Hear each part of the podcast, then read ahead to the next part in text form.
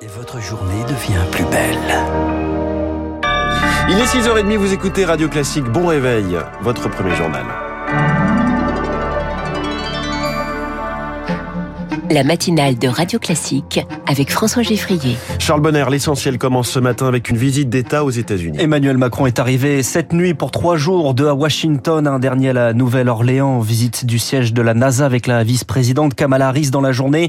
Ce soir, dîner privé avec Joe Biden, son épouse et Brigitte Macron avant ça, rencontre avec la communauté française et discussion sur l'environnement avec des parlementaires au Congrès. Le Congrès, lieu de contestation des soutiens de l'ancien président américain Donald Trump un assaut en janvier 2021 après l'élection présidentielle. Bonjour Marine Salaville. Bonjour Charles. Plus qu'une contestation, la justice parle même de sédition. Oui, un chef d'accusation très grave retenu pour la première fois depuis 1998. Cela se rapproche de l'insurrection, mais la sédition implique d'avoir planifié l'usage de la force contre l'État. Deux personnes sont concernées. Ce sont des membres de la milice d'extrême droite, les Oath Keepers, comprenez les gardiens du serment, selon leur, dont leur fondateur, un certain Stewart Rhodes. Le 6 janvier 2021, il n'est pas entré à l'intérieur du Capitole, mais selon les procureurs, il a dirigé ses partisans avec une radio comme un général sur un champ de bataille, une bataille qu'il a commencé à préparer dès la fin de la présidentielle, notamment en dépensant des milliers de dollars en armes, munitions et autres appareils de vision nocturne. Trois autres militants du groupe ont aussi été condamnés, mais pour des chefs d'accusation moins graves.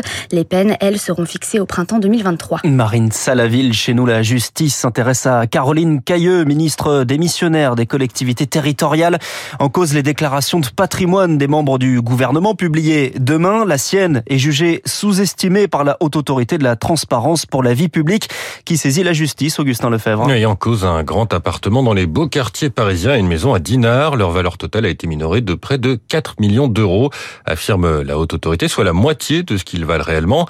Des infractions pénales, estime l'institution, qui soupçonne également une fraude fiscale. L'affaire devient donc judiciaire, mais aussi politique, car il y en a d'autres. Au micro de Lauriane Toulmont, Olivier Marlex, président du groupe LR à l'Assemblée, demande la démission du secrétaire général de l'Élysée, Alexis Collère, mis en examen pour des soupçons de conflit d'intérêts, alors que les cousins de sa mère dirigent l'armateur MSC. Il ne faut pas de poids de mesure. On ne peut pas crier victoire sur la transparence. Il reste un certain nombre de cas au gouvernement. On a un ministre de la Justice renvoyé devant un tribunal correctionnel, de Cour de justice de la République. On a à l'heure où nous parlons un secrétaire général de l'Élysée qui est mis en examen pour un mélange des genres entre intérêts familiaux euh, et intérêts publics. C'est très bien que Madame Caillou ait démissionné, mais effectivement, il faudrait que son exemple soit suivi par d'autres. Alexis Colère a été entendu fin septembre par la justice d'après des extraits de son audition dévoilée hier.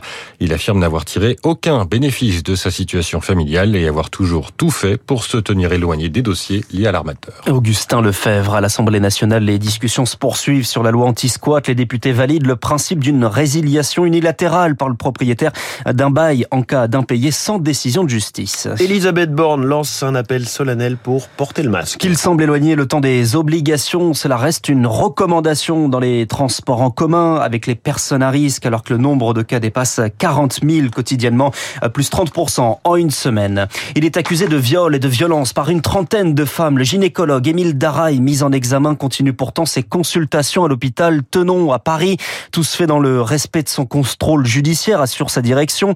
Ces consultations privées ne sont pas assurées. Une distinction privée et publique qui dérange et contre laquelle les autorités peuvent agir, selon Charles-Joseph Houdin, avocat spécialiste de la santé publique il y a là une très grande asymétrie d'information où euh, une patiente qui ne lit pas la presse euh, n'est pas nécessairement informée des poursuites et des difficultés euh, qui se posent. Et c'est pourtant là où l'autorité publique a une responsabilité. Et ça, c'est le rôle du ministère de la Santé qui peut saisir le Conseil de l'ordre, la direction de l'hôpital, qui est responsable du médecin qui travaille sous ses ordres. S'il est dangereux, le temps que l'enquête se fasse, il faut que les patientes ne soit plus en contact avec lui. Une propos recueilli par Rémi Pfister, un homme de 32 ans arrêté hier au Royaume-Uni dans l'enquête sur la mort de 27 migrants dans la Manche l'an dernier, soupçonné de faire partie d'un groupe criminel de passeurs. Il comparait aujourd'hui devant un tribunal où une procédure d'extradition va débuter.